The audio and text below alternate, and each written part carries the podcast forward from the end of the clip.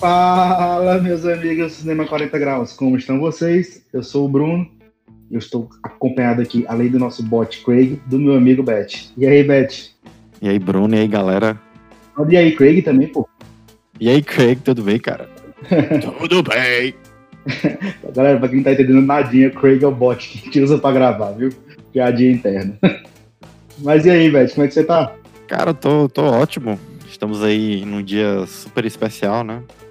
Primeiramente porque ontem acabaram de sair as indicações ao Oscar. A gente tá gravando na noite da terça-feira, né? Saíram as indicações ontem, segunda, dia 15 de março. Devo dizer que eu fiquei, ao mesmo tempo, triste, feliz com algumas indicações, alguns snobs. Né? Judas e o Messias Negro e Promising Young Woman tiveram várias indicações. E foram filmes assim que eu gostei bastante. Os dois foram é, indicados à categoria principal de melhor filme. E no caso de Promising Young Woman, a diretora, a Emerald Fennell, ela foi indicada à melhor direção também, que me deixou bem feliz. E curiosamente foi a primeira vez na história que a gente teve duas diretoras indicadas numa mesma edição. Né? Porque primeiro que a gente só teve antes delas duas, só cinco diretoras indicadas, né? uma coisa assim, maluca, surreal. E agora a gente teve a, se a, sexta e a sétima indicação, né? Na mesma edição, que é algo sensacional. A Emerald Fennell junto com a Chloe Zhao, né? Só que em compensação, Uma Noite em Miami, que foi outro filme que eu gostei bastante também, teve menos indicações do que eu esperava. Não foi indicado o melhor filme. E a Regina King não foi não foi indicada a direção, né? Que era a expectativa que eu tava era que as três fossem indicadas, cara. A Chloe Zhao, a Emerald Fennell e a, e a Regina King. Porque ia ser sensacional, cara. Mas assim, foram duas, já foi uma, um grande avanço, né? Como é isso, Beth? Tipo, não gasta mais nossa ficha da vida, não. A gente tem um episódio especial, vão ser duas horas de comentário de Oscar só nessa edição. A gente tem que guardar muita coisa, porque o Bet, vocês não estão ligados, o Bet ontem tava assim, a mil. Saiu indicação Bet nos grupos e falava, falava milhões de coisas. Dá, dá pra sentir a felicidade dele.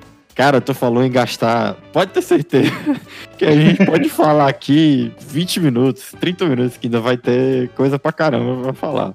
Porque, okay, assim, agora que a gente tem aí a lista oficial, né? Já dá pra oficial, oficialmente iniciar a maratona pra tentar gabaritar Isso. todos os indicados. Né? E eu tô um pouco atrás, viu, cara, nessa. Nossa, esse ano eu acho que eu nunca estive tão próximo, cara.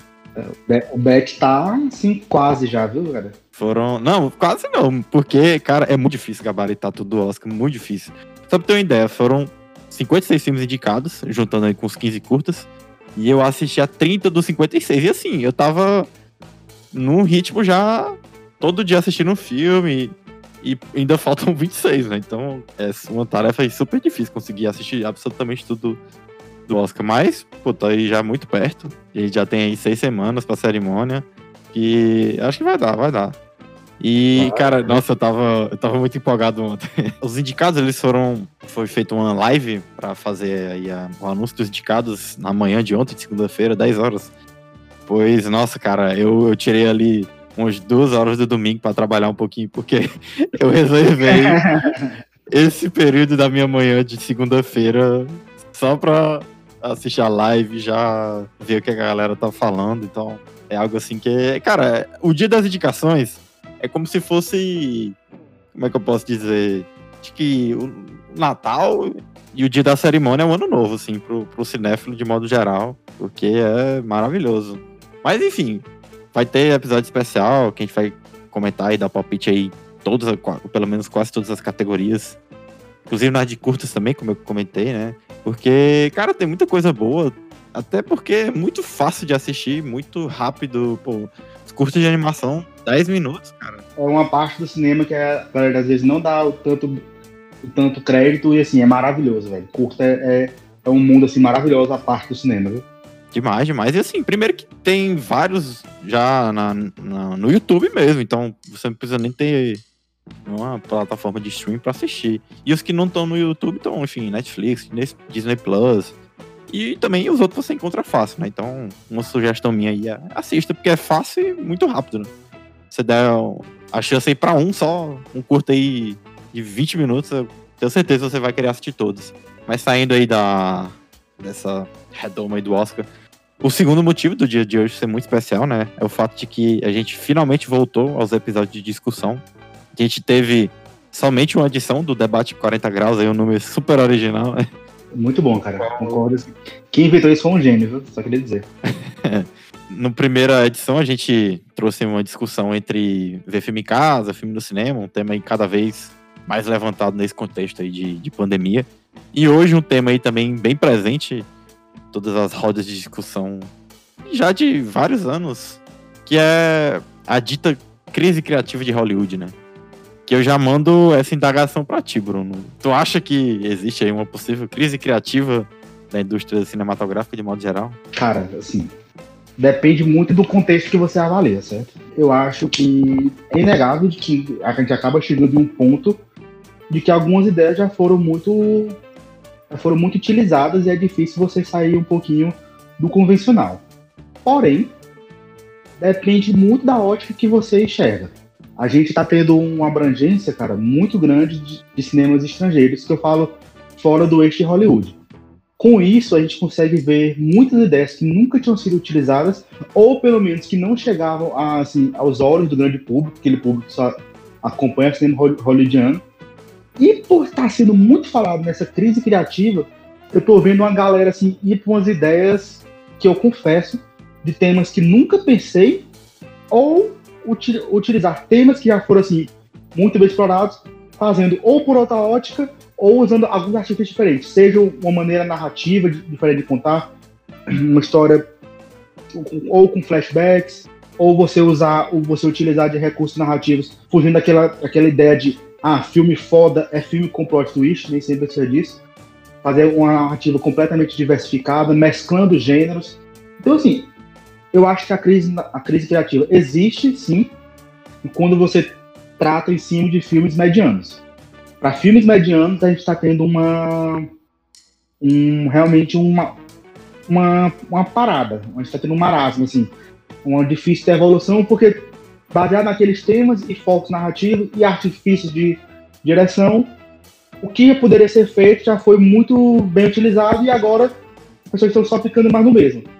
Porém, o pessoal está tentando se, re- se reinventar, inovar e está sendo assim, grandes obras que estão vindo a mostrar que, assim como o rock, o cinema não morreu. Cara, eu acho assim que tu foi no, no ponto que eu, que eu vou destrinchar melhor aqui, porque se a gente for analisar sobre uma determinada um determinado ponto de vista, certo, acho que dá pra dizer que existe, não sei se crise criativa é a palavra certa, porque acho que não, chega a ser uma crise criativa, é uma é uma necessidade de, de lucro mesmo do, dos estúdios. Agora, assim, vamos fazer inicialmente assim, uma análise bem geral do, de um fenômeno que eu acho que, que é o que vem acontecendo em maior quantidade hoje em dia, né? Porque se a gente tentar é, caracterizar o que, é que as pessoas chamam dessa suposta crise criativa, né? Porque na minha concepção está muito associado a um conceito atual da indústria que está relacionado com franquias, com é, você fazer muitos remakes, tentar criar um universo cinematográfico. Porque, assim, vamos fazer uma análise, assim, da, da evolução dos fatores que levaram as pessoas ao cinema com o decorrer da, da história do, do cinema mesmo. Lá no início da, da era de ouro de Hollywood, os anos 20, 30, a gente tinha uma força muito grande dos estúdios. Ah, vou assistir o filme da MGM, o filme da Paramount. Nas décadas seguintes, 40, 50, 60, acredito que a gente passou a dar um maior destaque aos diretores, aos atores, atrizes, que acabavam sendo alguns dos grandes motivos da- das vendas de ingresso, né? Além também de alguns gêneros, subgêneros que por si só eram capazes de levar aí milhões de pessoas às salas de cinema. né? Os westerns, os, os grandes épicos. Até que nos anos 80 e ah, nos anos 70 e 80 surgiu aí um dos conceitos mais importantes na história da indústria. A partir aí de filmes como Tubarão, primeiro Star Wars, que é dos blockbusters, dos grandes filmes de verão. Porque é interessante aí como Tubarão foi praticamente o, o pai aí do, dos filmes de blockbuster e filme de verão, né, cara? Só que, E além também disso. da chacina de tubarões, viu? Só pra deixar claro. É verdade. E assim, só que ao mesmo tempo, a gente tinha o surgimento desses blockbusters, os, os summer movies americanos, né? Só que por outro lado, a gente tinha também um cinema cada vez mais, mais autoral, como uh, alguns filmes aí da, da, da, nova Hollywood, né? Um período aí do, do cinema norte-americano que trouxe diretores como Scorsese, Coppola. E, cara, até que, aí mais ou menos, acho que dá pra gente considerar anos 90, início dos anos 2000, que veio, assim, com uma força absurda o fenômeno das grandes franquias, né? que tem virado possivelmente o grande motivo da, das pessoas irem ao cinema. Desde aí, Jurassic Park nos anos 90 e na década passada também, né, que teve continuação aí com Jurassic World. Entrando aí Harry Potter, Senhor dos Anéis, e chegando finalmente no maior fenômeno aí dos últimos anos, que é a gente... A Marvel, né? É, exatamente, basicamente filme de herói, né? Especialmente da Marvel, que extrapolou... É Marvel, não é DC não, não é heróis, é Marvel. Culpa, culpa disso é da Marvel. Não, cara, mas, pô, se a gente levar em consideração a trilogia do Nolan, por exemplo, foram cara, bilheterias a... bem consideráveis.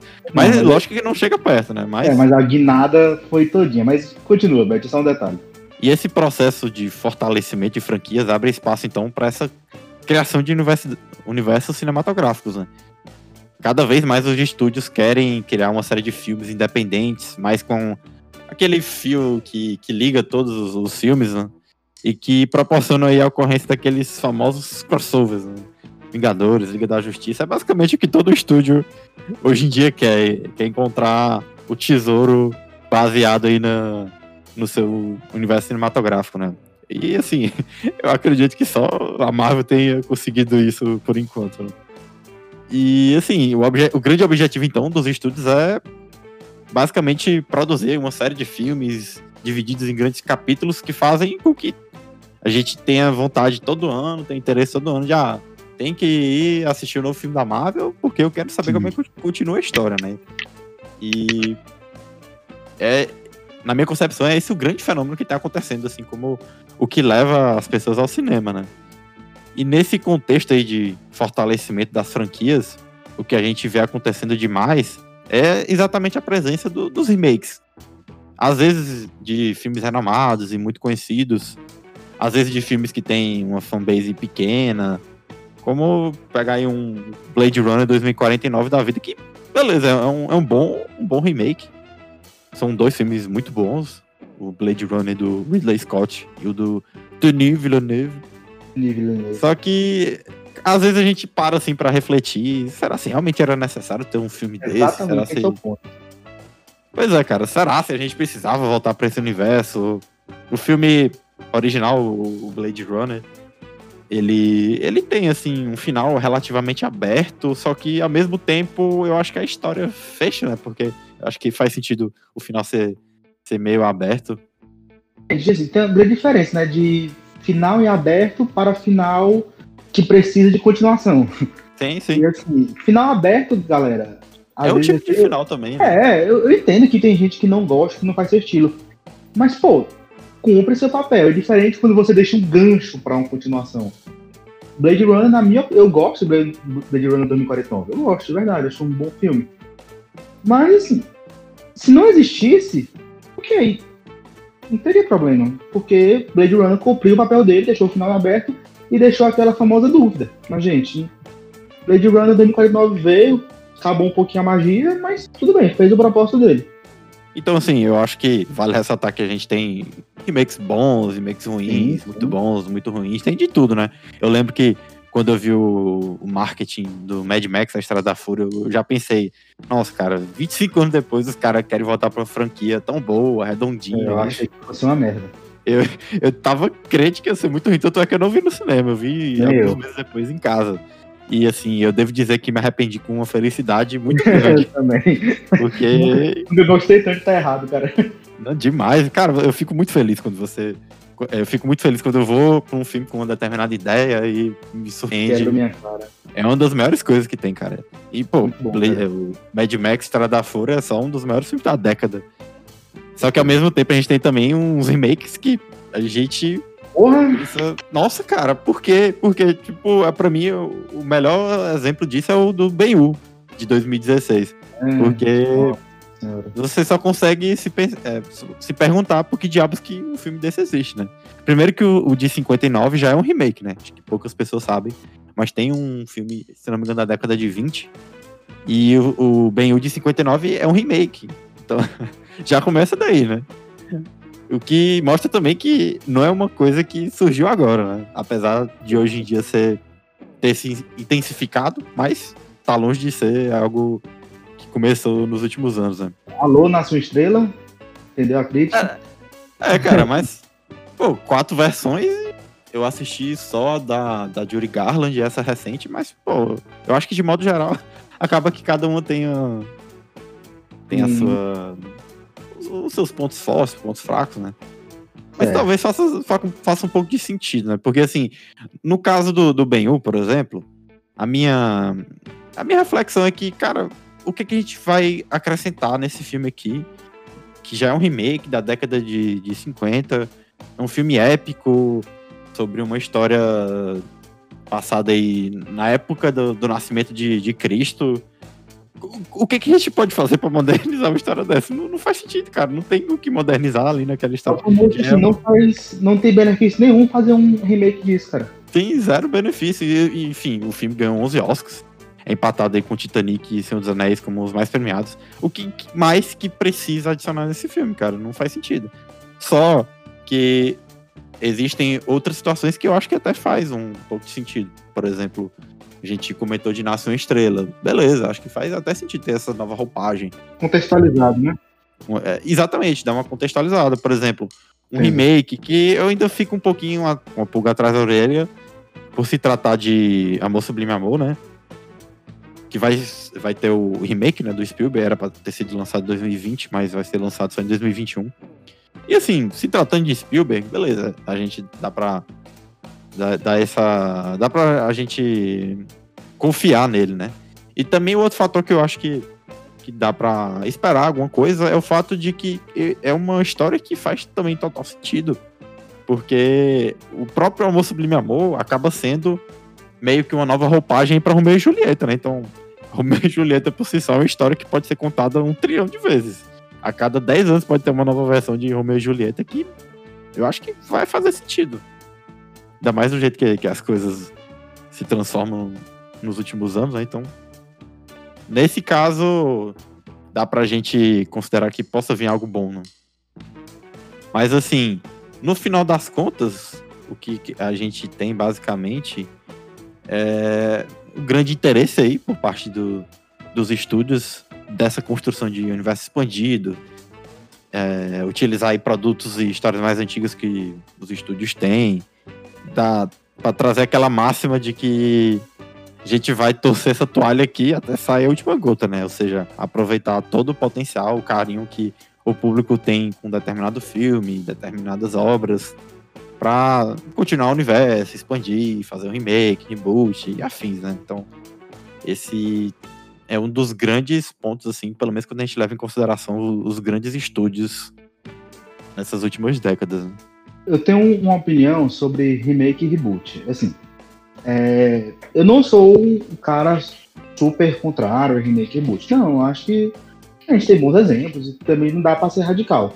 Eu acho que sempre, se você puder ter algum- algo novo pra somar, porque querendo ou não, os clássicos, os filmes que você gosta, vão estar sempre ali.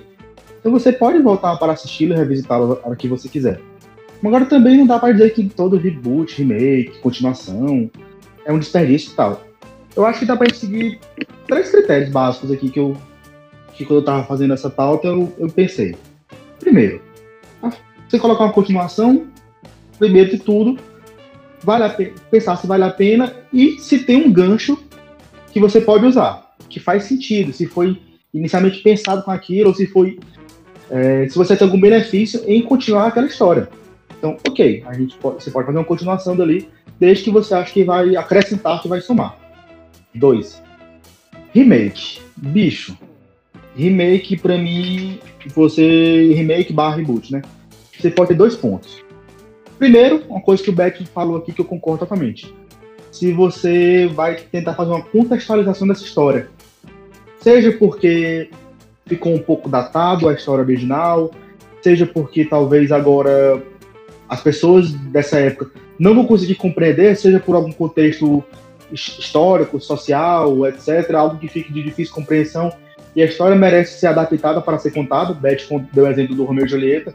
Pô, Romeu e Julieta é a história de amor mais fácil de todos os tempos, então a gente pode sempre adaptar ela. Tem inúmeras adaptações para cinema, teatro, literatura, sempre vai dar pra fazer isso. Eu acho válido, porque você consegue levar aquela obra para um público que talvez não tivesse acesso. Beleza, tudo certo.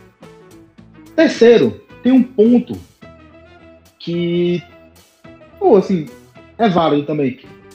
Quando você acha que a história, que a sua obra original não fez jus a tudo que podia ser feito na obra base, seja do livro, seja do roteiro, seja etc.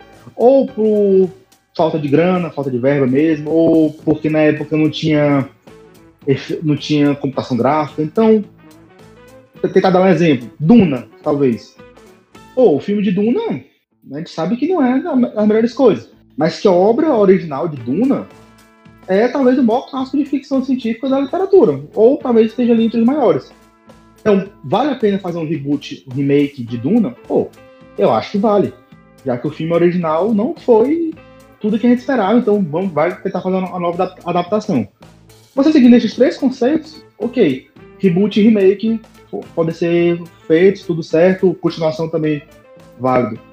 Mas grande crítica para todo esse segmento, e que na minha opinião tem sentido, é porque a galera, igual o Beth falou, não quer largar o osso, velho. Ah, a gente tem essa fórmula X aqui, ou personagem X, ou história X que deu certo, e a gente é. Por que a gente vai fazer outra história se a gente tem ele aqui? E eu lembro quando eu citei, Beth, que do terror a gente ia ter muito isso, e pô, acontece de verdade. Você quer remake, cara, mais desnecessário do que A Hora do Pesadelo e Sexta-feira 13, os recentes, não somou em nada, não somou em nada. Sexta-feira 13 foi um filme assim super super qualquer coisa, um, bem genérico, sem emoção nenhuma. Tanto faz, tanto fez, ganhou uma grana ali, o festinho no cinema. O pessoal fala, ah, um filme do Jason, legal. E acabou, você esquece uma hora depois. E, pô, o Hora do Pesadelo é péssimo, velho. Péssimo, assim, horrível, horrível mesmo. Esteticamente é ruim, narrativamente é ruim. E assim, eu citei dois, dois exemplos de terror porque é o gênero que eu mais gosto.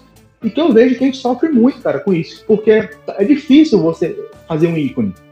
É muito difícil, é mais nessa época que agora que todo mundo é mais difícil de aceitar algumas coisas. Pô, anos 80 era uma época que era fácil, era o público era um pouco mais imaturo, a gente estava na era de ouro do VHS. Então, a galera consumia, a galera queria, queria avidamente consumir conteúdo, não tinha tanto aquele filtro. Então, pô, foi sendo feito várias coisas.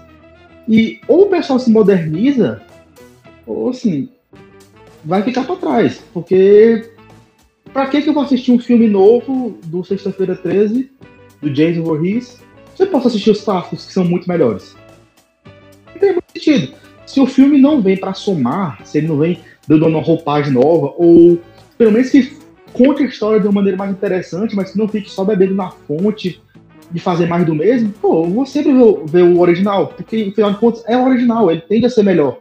Foi ele que inovou. Você tá só seguindo o fluxo. Então, assim, nesse ponto, a crise criativa existe. Existe, e isso não, e o exemplo de terror, mas, pô, isso serve para muita coisa. E não às vezes só de algo direto, de uma franquia direta, mas às vezes de uma ideia. Mas isso serviu. Eu vou dar um exemplo aqui fora de Slender. De quê? Slender, Slenderman. Pô, por exemplo, velho, Slenderman.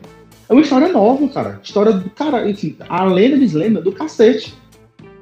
Os caras podiam ter um filme, feito um filme muito da hora. Podia ter feito um filme muito da hora. Era simples.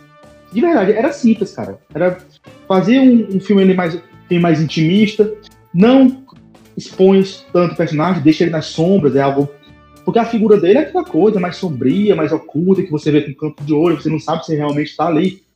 Mas, pô, não faz um filme genérico, cara. É difícil você fazer, construir um ícone novo e você cair na mesmice, você matou. Pode fazer mil filmes de Slenderman agora, cara. Ninguém vai querer assistir. Todo mundo vai levar daquela primeira bosta. Então, só retomando, eu vou dar um exemplo aqui fora de, do cinema, mas vou tentar, tentar contextualizar um pouco para vocês verem se conseguem pegar. Quando a gente pega uma ideia e a gente satura ela, cara, é muito difícil você conseguir fazer é, algo prestar em cima disso. Eu vou dar um exemplo de jogos. A gente teve uma febre muito grande agora de jogos chamados Battle Royales.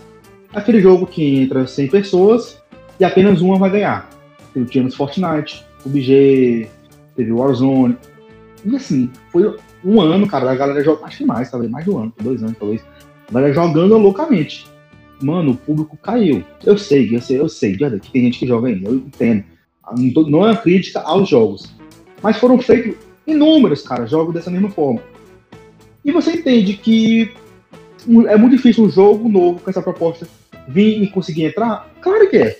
Porque quem gosta desse jogo vai jogar o PUBG, vai jogar o Fortnite, que são os clássicos, são os que teoricamente são melhores, já que eles estão mais tempo no mercado, mais consolidados. Isso serve para o cinema. Pô, se você vai fazer filme de assassino genérico, o cara não vai querer assistir teu filme. Porque já que você, vai assistir um filme assassino, ele vai assistir um filme assassino bom, que ele gosta. Se você vai fazer um filme de, de drama, qualquer coisa, mano, a gente tem inúmeros filmes premiados de drama. Inúmeros, inúmeros. Que contam talvez a mesma história que você está contando mil vezes melhor. Se você não tenta fugir do mesmice, você nunca vai ser lembrado. Se você fazer a mesma coisa que o Scorsese fez, cara, ninguém vai lembrar de você. A gente vai lembrar do Scorsese, porque ele fez primeiro e provavelmente ele tá fazendo melhor. Então, assim, ou se re reinventa, cara, ou inova, ou morreu. Ou morreu. E assim, a galera às vezes fica presa porque é muito melhor você fazer um filme que vai ser nota 6 do que você tentar inventar para fazer um filme nota 9, que pode ser um filme nota 1 também. E às vezes eu admiro mais quem faz o filme nota 1, mas que eu vejo que também tentou. Sim, sim. Inclusive, eu acredito que exista uma grande justificativa para isso. Lógico que vai sempre chegar no dinheiro, né? porque tudo isso que a gente comentou, eu acho que nessa concepção essa análise que a gente faz da indústria de modo geral, dos grandes estúdios, tudo bem, talvez exista de fato isso que, não sei se crise, né, mas essa busca implacável pelo que já deu certo e repetição do que já deu certo, né? Tá muito associado com extrapolar e a quantidade de, de filmes que a gente vai fazer de uma franquia, fazer todo o tempo um remake de, um, de uma obra dos anos 80 que tem muita gente apaixonada, e assim, na minha visão, o que vem acontecendo é um grande distanciamento, basicamente entre os filmes de alto orçamento e os filmes de baixo orçamento. Os blockbusters, né, os filmes de franquia que a gente está comentando tanto hoje, eles estão ficando aí com um orçamento cada vez mais absurdo. Os Vingadores da Vida, se a gente juntar o Guerra Infinita e Ultimato, chegou ali, não sei se eles chegaram a divulgar expressamente, mas galera tem estimativa de ter sido 500 milhões de dólares.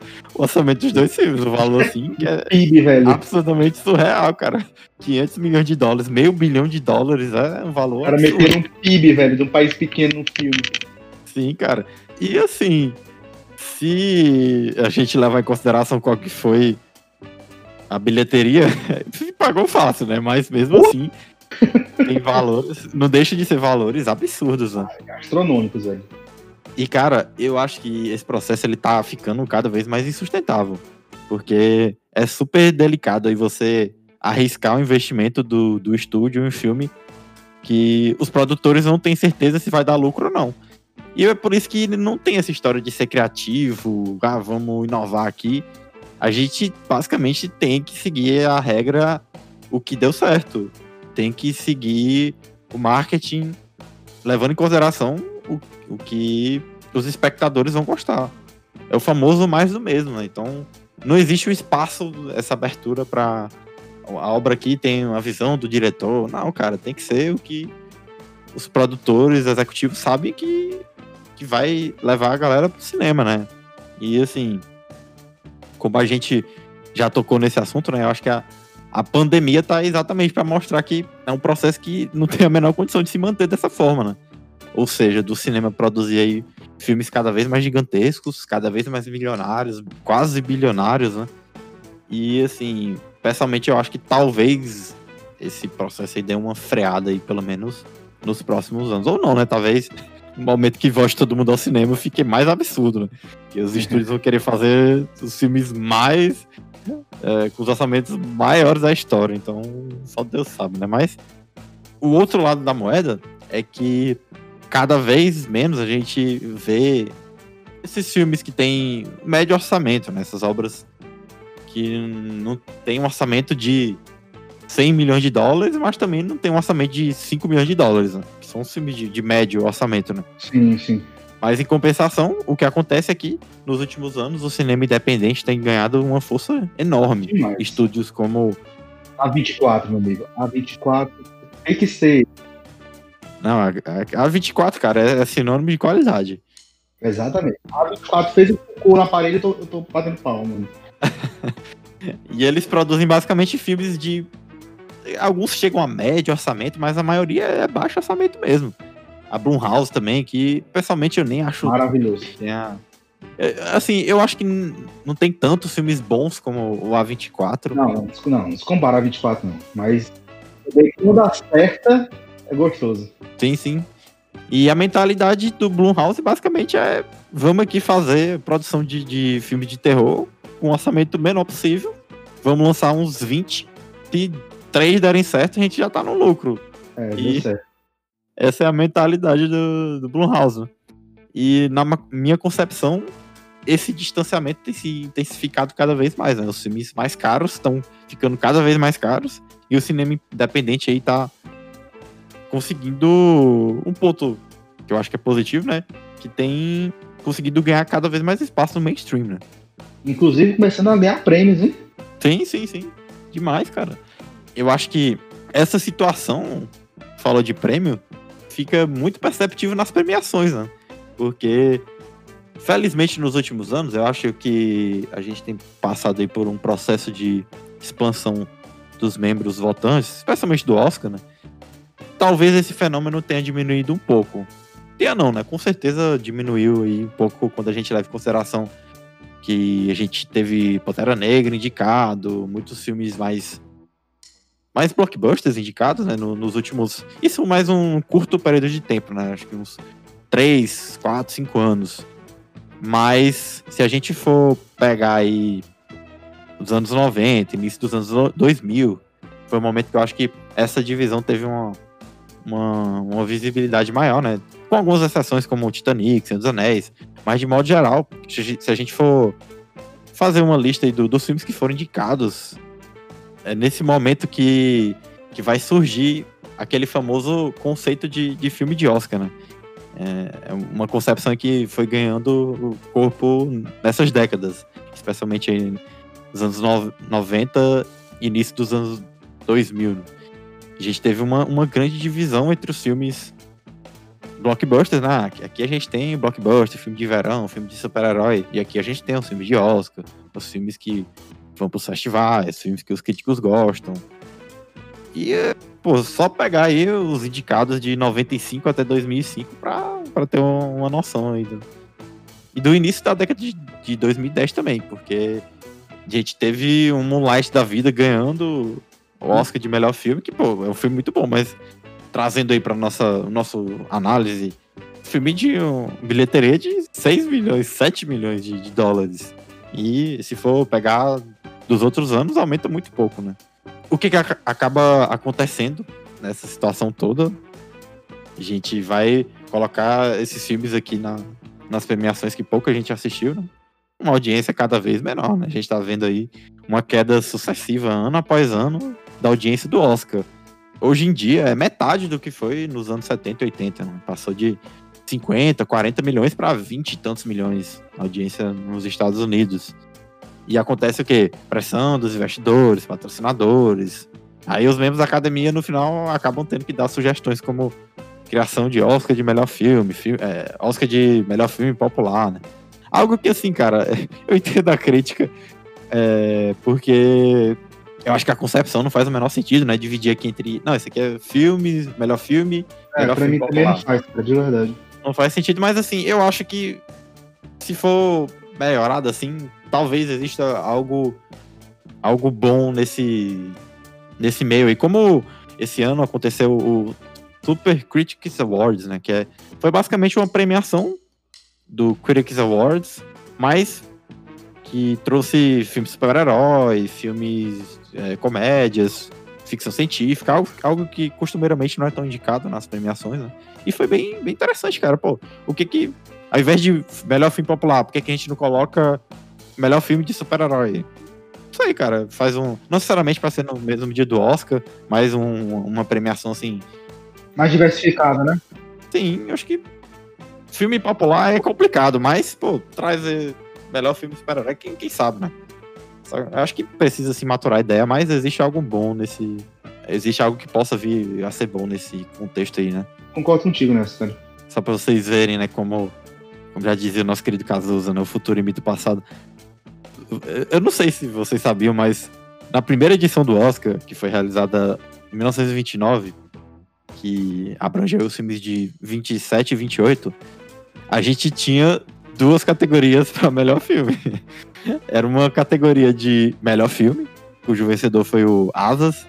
Só que além disso, a gente tinha uma outra categoria que era chamada de melhor qualidade artística de produção, que é quase um eufemismo para melhor filme de arte, né, que foi vencido pelo, pelo Sunrise. E acabou que alguns anos depois a, academia decidiu, por motivos próprios, considerar só o Asas como o vencedor da, daquele ano. Mas a gente vê que desde sempre esse conceito existiu, né, dessa separação. Só que o que eu acho que, que tem acontecido é a intensificação né, dessa, dessa divisão. Como diria o choque de cultura, então, é o, pra, o prêmio Mark Sinclair de atuação do ator? é esse mesmo. Muito bem. é o antigo careca bombado, pra quem ficou perdido, tá?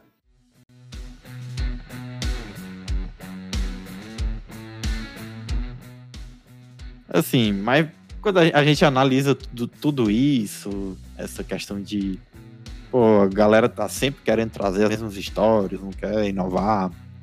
Só que assim, eu sou uma pessoa muito suspeita para falar de tudo isso, porque eu sou assim totalmente anti-saudosista, porque apesar de gostar de muita coisa antiga, especialmente música e cinema, eu sou 100% presente, cara. Eu sou totalmente Nutella. Eu sou veementemente contra a cultura do, do raiz, né? E eu acho assim, eu acho muito chato, cara. Eu tô chato, eu sou chato com isso também, cara eu acho muito chato esse conceito dentro da arte de que, nossa, antes que era bom. É, isso é... é, é, muito, é muito coisa de, de nerd cuzão, velho. Me perdoe, tá falando, mas. Ah, na minha época que era bom. Cara, qual é? Tem, tem música, arte, cin é, cinema, é, jogos, bom em todas as épocas. Não é porque. Apenas é porque você lembra com mais lembra com nostalgia da sua. Só isso. Sim, sim, é exatamente isso, cara a gente tem uma evolução de absolutamente tudo na sociedade. E assim, acho que as pessoas confundem evolução, mudança com piora, né?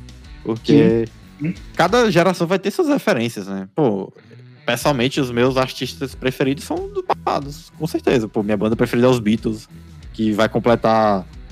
Aliás, essa semana eu acho que completa 60 anos do primeiro show no, no Cavern. E, pô, meus filmes preferidos também, década de 70, 80. E, cara, pô, eu não deixo de assistir os filmes atuais. E assim, cara, tem muito filme hoje em dia que dá de pau em, muito filme que a galera considera uns clássicos ultra que tem assim um espaço super reservado e pô pegar filme de ação cara sinceramente tem muito filme de ação hoje em dia que eu acho muito melhor que esses é clássicos brucutus dos, dos anos 80 com força cara é eu acho que as coisas se renovam, cara, se renovam. Sim, com certeza. O pessoal tem que entender que quando você gosta do novo, você não tá desmerecendo o antigo. Não, você tem, cara, tem espaço para os dois, sabe? Você, quando você aprecia algo novo, algo mais recente, você não tá esquecendo do que foi feito antes. Não, cara. Não tem nada a ver. Isso acontece muito com a música também. A gente, eu, eu gosto de rock, eu sou, você sabe que eu sou músico também. Então, às vezes eu vou tocar alguma coisa. Minha banda preferida é Guns N' Roses, eu gosto muito de Queen, eu gosto muito de Iron Maiden, eu gosto bastante também bandas dos anos 90 como Oasis. Mas, pô, eu vou falar que não tem banda boa hoje em dia. É muita petulância da minha parte falar isso, sabe? É você fechar os olhos e você estar se limitando para conhecer muita coisa. E acontece muito isso, cara. Acontece demais, demais, demais, demais na música. Você vai mostrar uma banda, sei lá, uma banda mais recente, como o Greta Van Fleet, Ou até mesmo aqui do Brasil, como o Scalene, que é uma puta banda de rock da hora. O cara fica assim, ah, mas bom era Cazuza. Isso é legal, bom era Cazuza, bom, Cazuza era bom mesmo. Mas não é porque o Cazuza era bom que o Scalene também não é. E é também tudo foge do seu estilo. Vai dizer, ah, porra, esses funk de hoje em dia é tudo uma bosta. Tudo bem, pode não fazer parte do que você gosta. Mas você não pode deslegitimizar algo porque não faz parte da sua, rotina. Pô, se você não gosta, fica de boa. Isso por cinema, cara, tu deu exemplo de filme de ação. A galera é chata pra cacete de filme de ação, velho. A galera é chata. Ah, na minha época era bom, tinha Stallone, tinha não sei quem, tinha Steven Seagal. Caracas, vocês lembram do Steven Seagal atuando, velho? De verdade, vocês lembram do Steven Seagal atuando? Não foge, não foge. Não era, não era, não era, não era bom não. De verdade. Você vai lembrar com carinho, mas pô, o que, que, é melhor, Beth? Steven Seagal ou John Wick? Pô, aí tem nem o que comparar, pô, né? Vamos lá, vamos, vamos convenhamos. Mas se você gosta do, do, mais antigo, pô, tá certo, porque é a sua experiência como espectador. Isso que vale. E a galera às vezes é muito chata. Acontece também com. Eu vou estar tá sempre puxando pro terror, gente. Não tem como. Vocês sabem que eu sou a cadelinha do horror. Ah, mas às vezes a gente vai mostrar um filme desses, desses mais recentes, com a galera fazendo a vertente desse novo terror, com o termo que eu não curto tanto pós-terror, mas poder contextualizar. Você pega uma ideia mais legal, assim, mais recente, como A Bruxa, ou Corrente do Mal, ou o Babadook, Corra, que são assim, cara, os caras estão fazendo coisa nova, os caras estão tendo ideias novas, estão ali tá tentando fazer algo diferente para ser para te dar uma experiência nova. Aí o cara assiste, porra, bom era o filme, bom era Halloween. Caralho, o que tem a ver, mano? De verdade, o que que tem a ver? Eu amo Halloween, eu amo assim, putz, adoro, de verdade. Eu sou cabelinha do Michael Myers, cara. Eu, lançou esse Halloween novo aí, eu tava na estreia assistindo. Mas não é porque Halloween é bom que Corrente do Mal não vai ser. Você pode não ter gostado, mas se você fecha sua cabeça porque ela não segue que aquele filme ali, ou aquele gênero, ou aquela vertente, ou caralho que for, não segue aquele molde que você já tá, tá pensando se só gosta daquele estilo, da, com aquele preconceito, pô, vai ficar difícil, cara. Você vai ficar assistindo só a mesma coisa. E acontece demais, cara, no cinema. Demais, demais, demais, demais, demais. Acontece com animação, a galera falando que antigamente o filme da Disney tipo era bom. Mano, a Pixar tá aí destruindo ó, todo mundo. A Pixar tá aí limpando o chão. É um filme bom todo ano, assim. Um filme que eu falo bom do nível absurdo. Então, não feche a cabeça de vocês pra, pra assistir, ou pra ouvir, pra jogar, pra ler, coisas novas, velho. Vocês estão só perdendo. Porque quando você sentir saudade de acompanhar aquele clássico, ele vai estar sempre lá. Você vai poder voltar para ele a qualquer momento. E você não vai tá, você não tá traindo nada se você for acompanhar coisa nova. Você não é o da Dola Bela, cara. Não vai trair o movimento, não. Não falar com o João Gosto. Tá de boa. cara, e tem uma coisa também que, que acontece é que a gente vai analisar umas obras dos anos 50, 60. Assim, essas obras já tiveram tempo suficiente para maturar, né, cara? Agora, assim, o essencial para mim é a gente analisar tudo, né? Não só o frame, porque é muito fácil a gente dizer, putz, a década de 70, nossa, Poderoso Chefão, Taxi Driver, Rock, Star Wars. Agora me diz bem aí quais que foram os filmes ruins de 1973, porque eu duvido muito que você, sabe, se você viveu nessa época, você vai saber, você vai lembrar quais que foram os filmes ruins de 1973, né? Porque o que fica, basicamente, é o que é bom, né? A não ser que seja, assim, uma obra daquelas que é tão ruim que fica boa. É tipo The Room, assim, que vai ser eterno. Tipo The Room. Mas, pô, o que é medíocre vai ser esquecido. No final das contas, a gente vai recordar dos marcos, dos filmes históricos que levaram o Oscar, dos filmes dirigidos por diretores que já morreram e são ícones do cinema. É isso que, disso que a gente vai, vai lembrar, né? Então, assim, hoje a gente lembra quais que foram os filmes ruins de 2018, 2019. Mas daqui a 20 anos a gente vai lembrar do que foi bom, né? Então, daqui a 20 anos a gente vai comentar, nossa, 2019 foi foda, né, velho? Parasita ganhou Oscar, Tarantino e Scorsese lançaram o filme no mesmo ano. A gente teve 1917. Então, assim, é isso que acontece, basicamente, né? Exatamente. Tu acha que daqui a 20 anos, Beth, tu vai lembrar de quê? Tu vai lembrar de Parasita ou vai lembrar de Green Book? É, cara, a gente vai lembrar.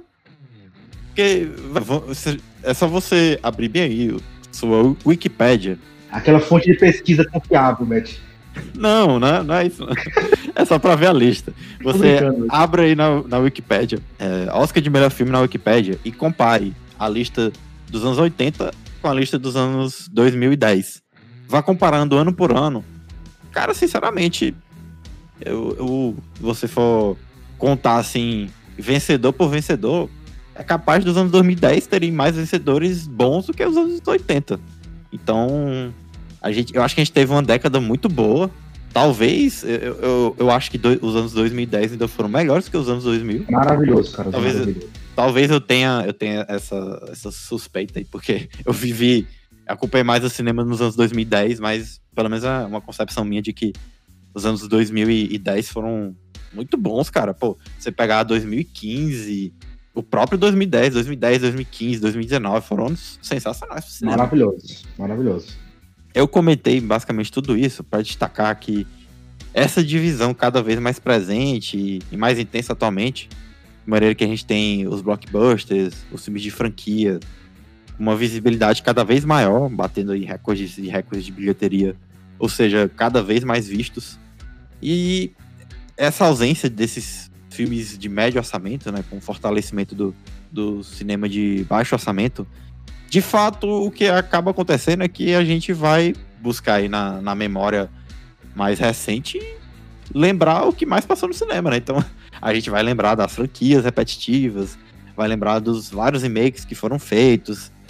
É aquela história que a gente fica até cansado de assistir, né?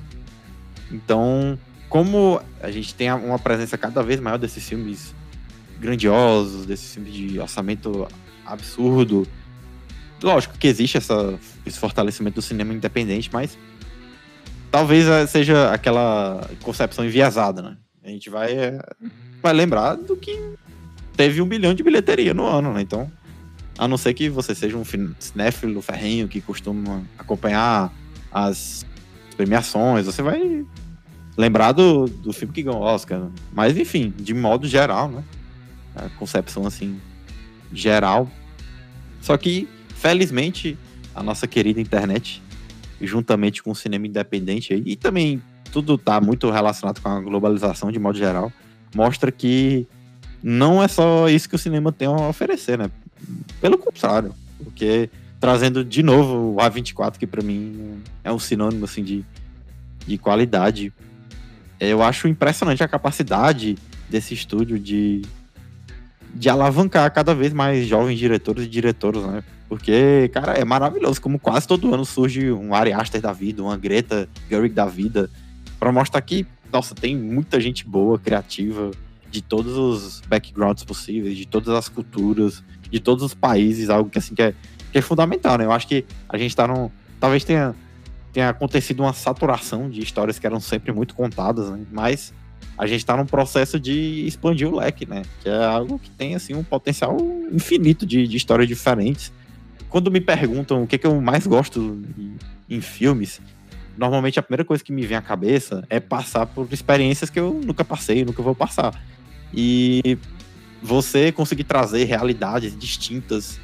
Por exemplo, um filme que, eu assisti recentemente, inclusive foi esnobado aí do Oscar, foi um, o terror de 2019 lá, Llorona. Não confunda com a maldição da, chorando. qual é. Tá de o boa. filme da Guatemala.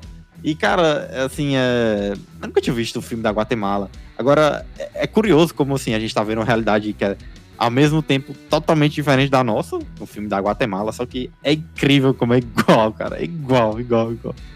Então, talvez o exemplo que eu tenha buscado não foi, não foi muito bom. Mas um, o, o His House, por exemplo, que a gente comentou em episódios passados, o filme de terror, Sim. que traz aí a história de um casal que foge do Sudão, refugiado na, na Inglaterra, e reveste, é, contraria totalmente aquele clichê de que as pessoas ficam em casas mal assombradas por motivo nenhum. Então, eu acho que esse é o, ponto assim mais especial do cinema, você conseguir trazer concepções, realidades distintas. Então, é algo assim que pra mim isso também tem se intensificado cada vez mais, cara. Essa variedade de, de de histórias que nunca tinham sido contadas. Outro exemplo também, eu ontem já iniciei a maratona do Oscar e eu assisti um curta que é é feeling, feeling Through, Feeling Through, não tem tradução. É um curta aí de 19 minutos que tá, tem no YouTube, cara. É basicamente a história de um de um morador, um cara que ele não tem não tem casa, né? Que vai lidar com uma pessoa que é, é cega e surda. E simplesmente foi a primeira vez na história do cinema que a gente teve um ator cego e surdo, assim, passando em um filme na história do cinema. 120, 120, sei lá, 120, 30, 130 anos do cinema. A gente nunca teve um ator cego e surdo, e esse curta simplesmente. Eu não tenho certeza absoluta se foi a primeira vez, mas pelo menos conhecido, né? Que, enfim, chegou a ser indicado, alguma premiação, algo nesse sentido. E talvez até tenha sido realmente a primeira vez, né? Mas aí eu fiquei impressionado, cara. É a primeira vez que a gente tem uma coisa assim que. É, é uma, uma pessoa que é cega e surda. Primeira vez que. Filme, entendi. Cara, assim, eu achei. Eu achei muito, muito curioso, né? Então, e combina muito aqui com o que a gente tá comentando hoje, né?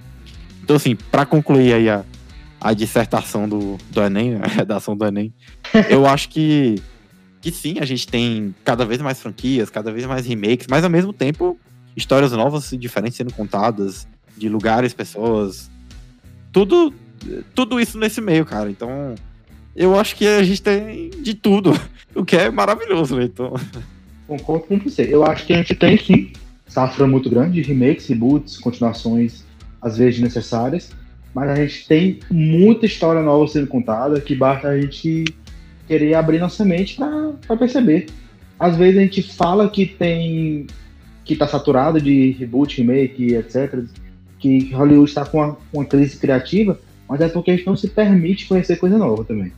Eu acho que é isso que, que fica a lição, talvez, desse debate de hoje.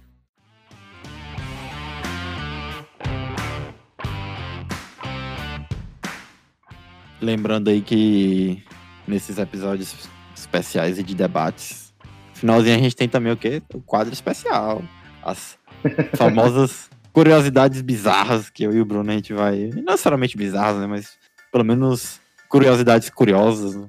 E absolutamente qualquer coisa, né? Falar sobre algum aspecto peculiar de um filme, sobre diretor, ator, atriz, sobre uma produção, como é que foi a, a filmagem de determinado filme, né? Por aí vai, né?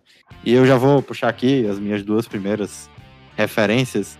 E o primeiro filme, trazer aí um dos queridinhos do cinema 40 graus, Psicose, do grande Alfred Hitchcock, que a gente já comentou aqui várias e várias vezes, mas nunca é demais, né? Cara, tu sabia que foi em Psicose, pela primeira vez, que apareceu em um filme americano, o famoso Trono, o grande privado. foi a primeira vez que que em um filme galera mostrou a primeira. Caceta, é sério? É sério, pô. Inclusive, eu acho, eu acho que é. Eu achei curioso na primeira vez que eu assisti Psicose, porque a gente. Eu não vou dar, é, enfim, spoiler do filme Porra, de spoiler quase 60 né? anos.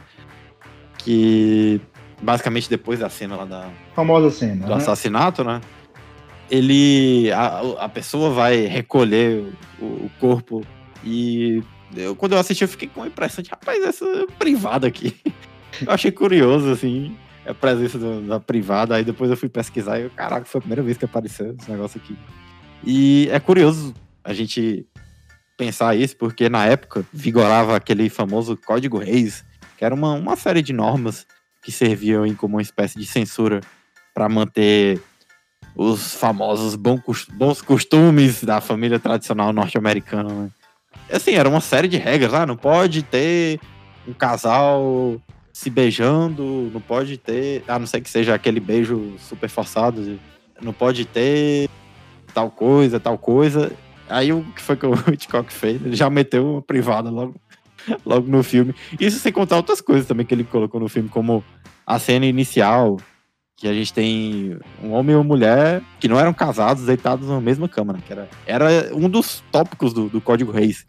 Era, uhum. era algo proibido pelo, pelo código, né? Então, curiosamente, tinha essa tinha essas regras, né? E outra história em relação à psicose, que é bem conhecida também, do pai de um adolescente que mandou uma carta pro Hitchcock indignado, dizendo que sua filha não conseguia mais tomar banho direito por conta aí da clássica cena do, do chuveiro.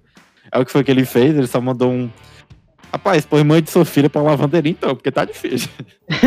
Que cuzão.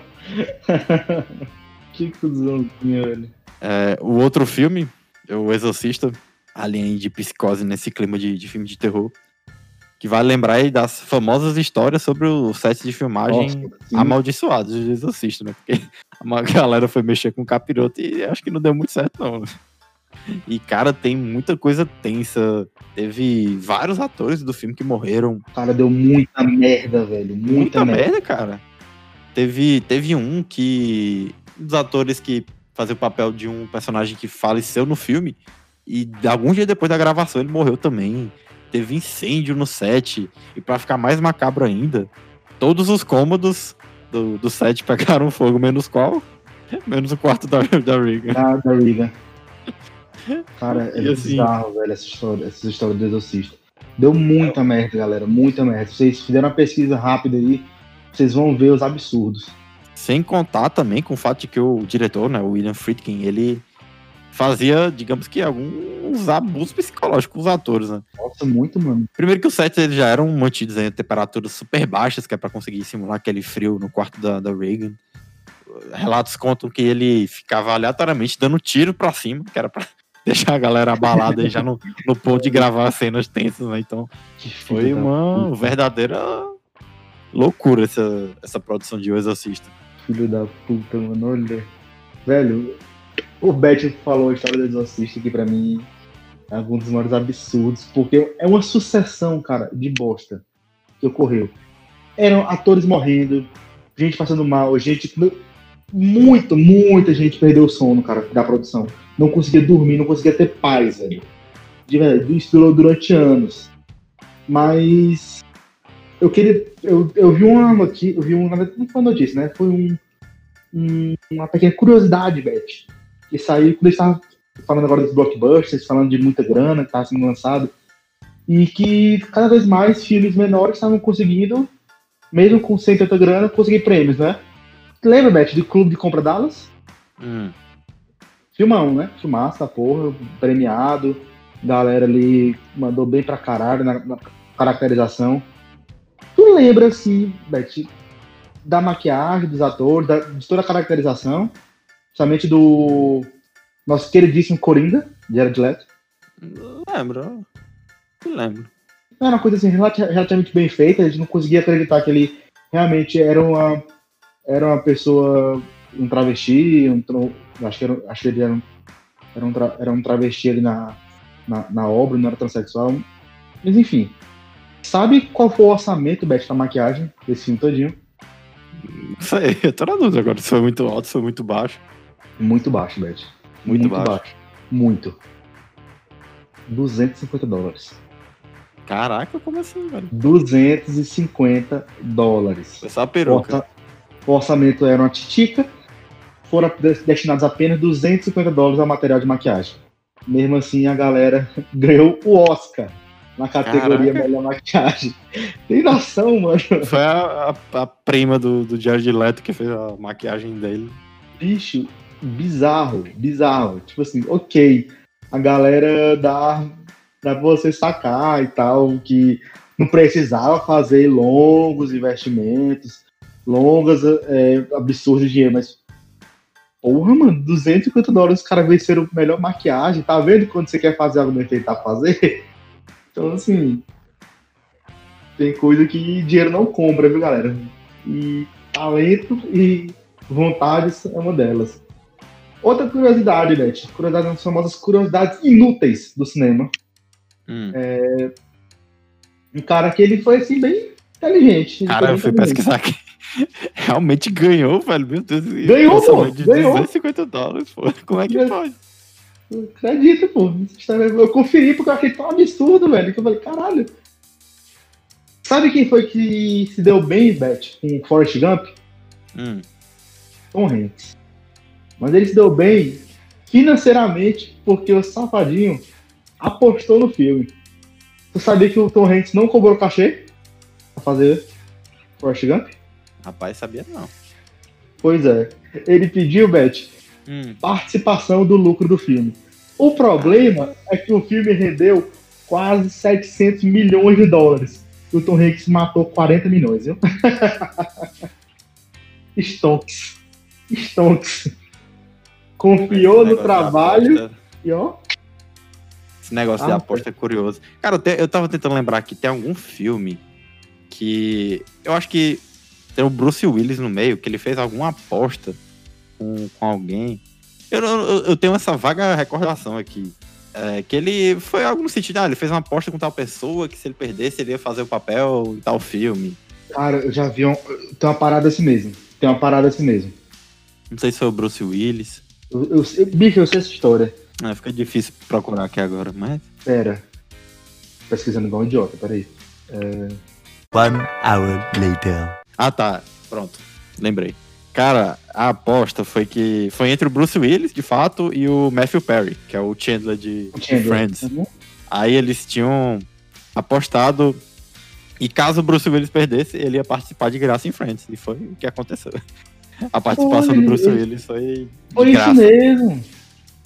Foi isso mesmo. Caraca. A minha cabeça ia ser algo mais interessante. É, quando eu tava pensando. Porra. Eu tava bem. lembrando que o algo mais legal mesmo. Mas Mas tudo bem, fica aí a curiosidade, né? talvez tenha outra aposta também, né? Talvez a gente não saiba. Pode ser outra aposta.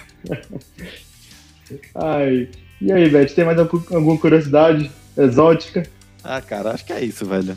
Acho Depois que é dessa- isso também por mim. Depois dessa longa pesquisa envolvendo Friends, estamos nisso hoje. Mas e aí, Bruno, gostou aí de mais um episódio de debate depois dessa nossa análise sociológica, mercadológica super profunda? Cara, eu acho que o debate 40 graus é super divertido de fazer porque é, um- é algo mais livre, sabe? A gente realmente pode ter uma conversa aqui, a gente colocar nossa opinião, colocar algo bem de. sem ficar algo maçante, menos pautado. Apesar que. Porra, nosso podcast aqui é uma zona, a gente faz. A gente segue pauta, não segue pauta, a gente faz dá uma zoada. Mas o debate 40 graus eu acho que a gente consegue. Por ser menos gessado, a gente consegue falar de maneira mais ampla. E acaba ficando uma coisa bem interessante, velho. Eu gosto muito de gravar isso. Sim, é é muito bom gravar. Eu acho que são os episódios que eu, eu escrevo assim, os tópicos com mais facilidade. Às vezes eu nem preciso também, porque flui muito bem o assunto, né? E assim, vamos fotos, continuar. velho, nele só. Sim, E- pois é. A gente vai continuar trazendo aí mais episódios nesse estilo. E eu não queria nem prometer, mas já prometendo e me comprometendo aí, surpreendendo o Bruno. Mas eu já digo aqui que o próximo debate 40 graus vai ser com convidado, então, será? Tô louco. Prometi aqui sem nem falar com o Bruno. Nossa, tem moral zero, foda-se. Mas tá- eu concordo, Beth. Eu, eu assino embaixo essa sua cons- constatação. Não, eu queria aqui na hora, é tudo. Tem umas coisas. As, normalmente as coisas mais legais a gente define na hora, né? Então, Exatamente. já, já martelei aqui que próximo debate 40 graus vai ter um convidado. E, cara, pra fechar aí, eu só sei de uma coisa, que agora a rotina é basicamente trabalhar, comer, assistir filme e dormir. Pra Exatamente. cabaretar aí o às Oscar. vezes sem dormir, só trabalhar, comer e assistir filme. Às vezes dormir não dá não. É, nossa, cara, eu queria muito não, não precisar dormir nessa. Às vezes eu penso nisso e assim. Aí depois eu concluo que não, se a gente não tivesse que, que dormir, vamos supor que a gente passasse de 8 para 2 horas, a quantidade de, de horas é, necessárias pro, pro Bastante. corpo, pro corpo viver. Com certeza a gente ia passar, sei lá, 16 horas trabalhando, né? Então não ia adiantar nada. Gente, a gente vai se fuder mais, viu? Só pra É, só se fuder mais. Então deixa assim que tá um terço. assim que tá bom, 888 que tá bom, né? Então. tá melhor. Porra, tu, tu tá- tu só tá trabalhando 8 horas, eu tô me fudendo mais, bicho. Não, eu Merda. trabalho mais, pô. Eu trabalho umas Eu tô me 11. fudendo, bicho. Eu tô trabalhando no mínimo 12, essa bosta. É, eu vario assim entre, entre 9 e 10 normalmente. Mas aí tem semana que fica umas 12. Uma merda, né, uns fudido mesmo. Bicho, mas eu acho melhor que ter aula. Muito melhor do que Pô, tá na faculdade, não tem nem comparação. Caracas, mano. Ah, tu é doido? É porque eu não sei se tu trabalha no final de semana, mas. Não, graças a Deus tem final de semana livre, mano. Não, cara, ter final de semana livre é uma delícia. Uma delícia, bem gostoso. Mas enfim, tá vendo, galera? Como Divergimos aí pra falar de trabalho. Debate 40 graus não tem pauta. Tá vendo como tá bem? Quem foi que tu atendeu hoje, pô? Quais foram os casos que tu atendeu hoje? Bicho. Hoje a galera tava afim do atestado, viu? É é bom que era só dar tudozinho, né? Vai, vamos embora, vamos embora daqui, vamos, sai daqui, sai daqui, mas vai ser mais gelado no lugar. Mas o pior é que hoje não teve muita, muito, muita treta, não. Mas ontem, bicho, rapaz, ontem tinha uma galera muito doida chegando pra mim. E quem não sabe, eu trabalho num, numa UPA. Eu- nas segundas, nas terças, quarta, quinta e sexta eu trabalho em UTI. UTI é uma rotina mais de boa, né? Eu vou, faço minhas, minhas medicações, minhas medicações ali, cuido dos pacientes, tento melhorá-las, mas não tem, nós, nós não temos histórias para contar de UTI. Só felicidade ou às vezes tristeza. Mas em UPA, mano, UPA chega muita coisa, Beth. UPA, meu amigo, vem, vem do cabo que tomou uns goró a mais aí e acaba apanhando do, do Ricardão, como gente que foi lá literalmente, literalmente pra conversar, velho, de verdade. Ele não não é nem aquela senhorinha que tá sem filho, nem nada que quer conversar, porque acontece muito, isso aí a gente tem que ter cuidadozinho, né? Porque tá fragilizado. Mas às vezes o cara tá sempre fazendo porra nenhuma em casa, depois ele vai lá bater um papo. Olha, seu filho de Tudo rapariga. fechado, né? É, ô seu, seu filho de rapariga, a gente tá no meio de uma pandemia, não, né? Pra tu vir aqui. É, que é isso? Vamos conversar aqui, conversar o quê, caceta? Vai-te embora pra casa. Tá louco, mano, sai daqui. Mas acontece, velho. Acontece de verdade. E resta muito assim, paciência e o cara vai, vai anotando histórias pro resto da vida. Mas eu já atendi Napoleão Bonaparte, já atendi um cara que jurou pra mim que tinha visto o interruptor do sol. É, Juro, mano, juro. Ele tava drogado? Tava drogado, obviamente. Teve um que eu não, ninguém conseguiu entender o motivo dele estar internado no leito psiquiátrico. E aí, após muitas conversas, eu descobri que ele era filho do Bolsonaro. É, É o quê? É o o cara acreditava que era filho do Bolsonaro. Era o Juro pra você. Renanzinho Bolsonaro. Mas, mano, assim, já atendi uma galera que tem uma história bizarra. Ah, o, me- o melhor, velho, o melhor era o que disse que viajou no tempo e que, me podia, que podia provar. Pô, isso aí eu queria Pô. Esse foi show de bola. Aí eu fui falar com ele, perguntar se ele tinha os, os, os cálculos, ele disse que tinha. Aí, obviamente, ele ganhou o diazepam e nunca mais voltou. Passou a crise. Mas foi tudo certo, velho. Mas, mano, tem muita história, assim, que é surreal. Aí que acaba não, for- não relevar, velho. Fica doido. Mas, galera, eu queria até aproveitar, aproveitar que já entrou nesse ponto aqui, pra fazer um pedido a vocês, assim, pedir agora, fazer, puxar uma sardinha aqui pro meu lado de, de médico. Ô, seus cambadas de nojento, fiquem em casa, viu? Fiquem em casa, de verdade. Tá foda, galera. Tá foda mesmo aqui, fiquem em casa. A gente tem milhões de episódios de semana 40 graus pra vocês ouvirem, cara. Muito. Vocês fiquem em casa, liga aquele Spotify, ou no Anchor, Apple Podcasts, Google Podcasts, onde vocês quiserem, cara. De verdade. Se quiserem, dão uma olhadinha no, no Nerd Araque também. Tem muito podcast massa. Mas fica em casa, bicho. De verdade, tá assim, pedido agora. Aquele famoso pedido 40 graus pra vocês. Fiquem em casa. Cuidem, cuidem de quem vocês amam. Não saiam, não saiam, velho. Não saiam de verdade. Gente tá numa, época ruim. Mas vai passar. E o Cinema 40 graus vai ficar aqui pra animar vocês nessa época difícil. Mas a gente vai, a gente vai sair dessa, com certeza. Ah, isso aí, cara. Tá, tá puxado. Tá puxado, aqui, cara. Aqui, aqui em Teresina, mas no Brasil todinho, né? Tá puxado, cara. Aqui tem quatro Puxado. leitos de UTI, todos lotados, cara. Todos, todos lotados. Não tem uma vaguinha. Não tem uma vaguinha de UTI sequer. A cidade inteira. A gente tá abrindo leito e, sim. É sério, galera. É- às vezes eu, eu sei que eu tô muito cansado. Pô, eu entendo. Eu entendo todo, todos vocês, cara. Eu entendo que vocês queriam sair pra tomar uma cervejinha com, com os amigos. Eu queria. Vocês queriam estar numa festa. Pô, tá um ano nisso. Eu também tô cansado. Eu não quero, não quero ser o hipócrita aqui dizer que que não queria sair, não queria estar fazendo qualquer outra coisa, não queria estar dentro do cinema, velho. Claro que eu queria. Mas, mas segura um pouquinho agora, se, senta esse rabo nessa cadeira aí, nessa cama. vamos, vamos assistir os filmes do Oscar, que estão tudo em streaming. Aí, ó. Bom passatempo. Vão, vai ouvir aquele cinema 40 graus. Se cuida. Quiser beber, toma uma cervejinha por casa mesmo, só você e sua família dentro de casa. Sossega esse facho aí que depois vai valer a pena. A gente sai dessa aqui e vai dar tudo certo. É isso aí, cara. Cinema 40 graus tem reflexão também. Tem reflexo. Aqui é profissionalismo, viu? Queria só deixar claro. Galera, mas agora com essa mensagem aqui, a gente quer se despedindo de vocês. Beth, grande abraço pra você, meu querido. Tem alguma mensagem pra galera? galera.